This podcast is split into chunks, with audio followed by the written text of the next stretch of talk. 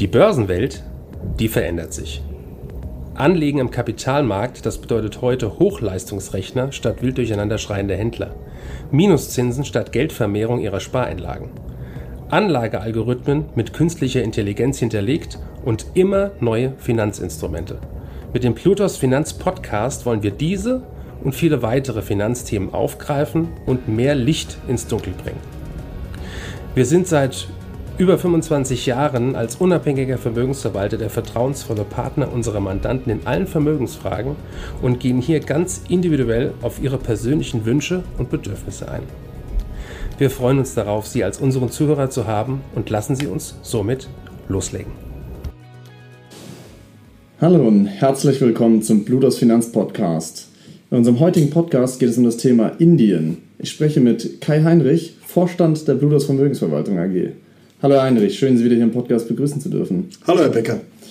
Indien hat erst vor kurzem China als das bevölkerungsreichste Land der Erde abgelöst. Wirtschaftlich entwickelt sich das Land ebenfalls immer mehr zu einer globalen und attraktiven Wirtschaftsmacht. Wird 2023 das Jahr Indiens? Es spricht einiges dafür, dass Indien dieses Jahr, vor allem aber auch in den kommenden zehn Jahren, zu einer führenden wirtschaftlichen und militärischen Größe heranwachsen kann. Erst Ende des vergangenen Jahres hat Indien England als fünftgrößte Volkswirtschaft der Welt überflügelt. In nicht allzu ferner Zukunft dürfte auch Deutschland den Rang als viertgrößte Wirtschaftsnation an Indien verlieren. Diverse Experten prophezeien aktuell ein Jahrzehnt des Booms. Indien erhält insbesondere sehr viel Lob für seine Reformen. Das ist richtig. Die derzeitige indische Regierung unter ihrem Premierminister Modi ist äußerst populär, was auch den Erfolgen der jüngeren Vergangenheit geschuldet ist. Während im Jahr 2015 nur 13 Prozent der indischen Haushalte über Leitungswasser verfügten, sind es heute über 50 Prozent. Auch der Anteil an Haushalten mit Elektrizität ist im gleichen Zeitraum von 56 Prozent auf fast 100 Prozent gestiegen. Der Anteil an sanitären Einrichtungen in Innenräumen stieg von 43 auf 89 Prozent also eine unglaubliche Entwicklung, was den ähm, Komfort angeht. Und wie begründet sich dieser rasante Anstieg Indiens?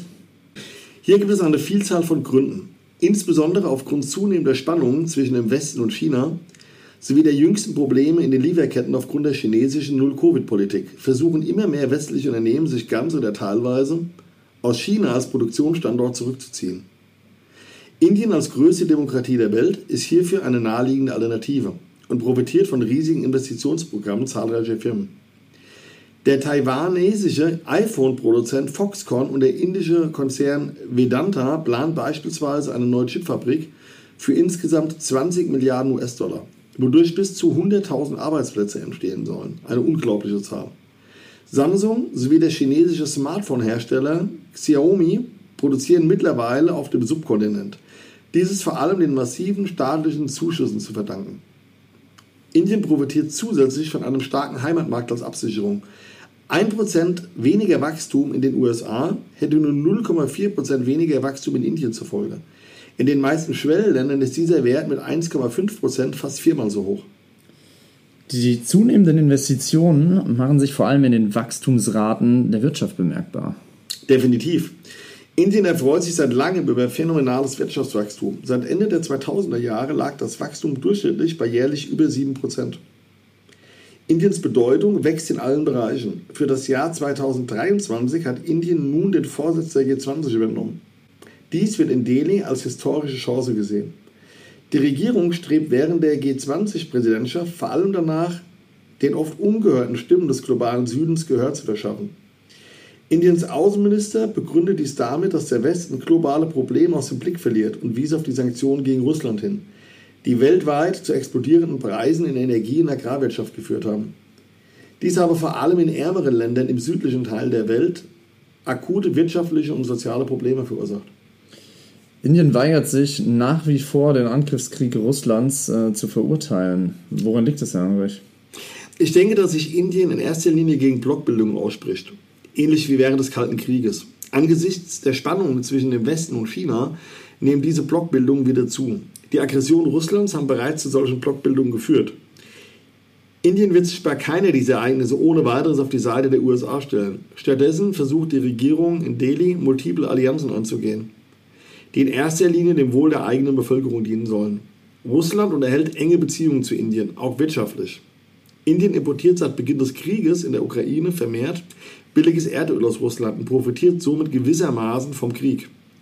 Weshalb Indien den Krieg folglicherweise auch nicht verurteilen kann.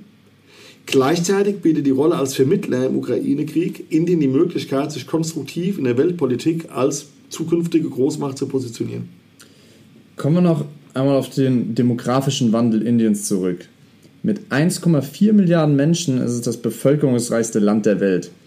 Ist das jetzt ein Fluch oder ein Segen? Aber wie so oft fällt die Antwort hier nicht so einfach. Ich würde sagen, definitiv beides. Also Indiens Chancen auf einen global bedeutenden wirtschaftlichen Aufstieg begründen sich vor allem in der Bevölkerungsstruktur des Landes. Indien ist sehr jung. Mitte 2023 wird das Medianalter bei 28 Jahren liegen. Im Vergleich dazu beträgt das Medianalter in China 39 und in Deutschland sogar 45. In Indien spricht man auch von der demografischen Dividende. Jedoch müssen auch die Herausforderungen berücksichtigt werden. Es ist sicherlich ein großer Vorteil, wenn ein Land eine junge Bevölkerung hat, die ins erwerbsfähige Alter kommt. Dadurch werden das Wirtschaftswachstum und die Nachfrage angekurbelt. Dies funktioniert jedoch in der Theorie nur, wenn es angemessene Ausbildungsstandards, Gesundheitsstandards und entsprechende Arbeitsplätze gibt. Vor allem die Verfügbarkeit von Arbeitsplätzen erweist sich als großes Problem. Derzeit führt die Situation zu absurd hohen Bewerberzahlen für wenige Stellen, vor allem im öffentlichen Dienst. Vor einigen Jahren bewarben sich beispielsweise rund 93.000 Personen auf 62 Stellen mit einfachen Anforderungsprofilen bei der Polizei. Die indische Eisenbahn erhielt für etwa 35.000 nicht technische Stellen insgesamt mehr als 12 Millionen Bewerbungen. Indien muss langfristig mehr und besser bezahlte Arbeitsplätze schaffen.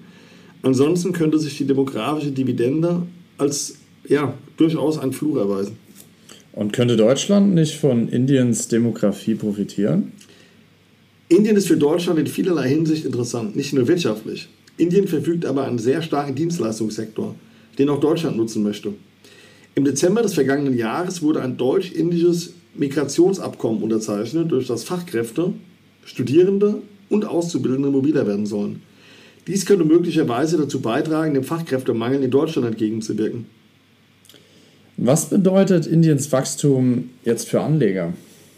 Anleger sollten sich auf jeden Fall mit indischen Wertpapieren auch berücksichtigen, um langfristig vom Aufschwung Indiens zu profitieren. Der MSCI India stieg in den letzten zehn Jahren um 110 Prozent, was 60 Prozent über dem Durchschnitt der Schwellenländer gemessen am MSCI Merchant Markets liegt.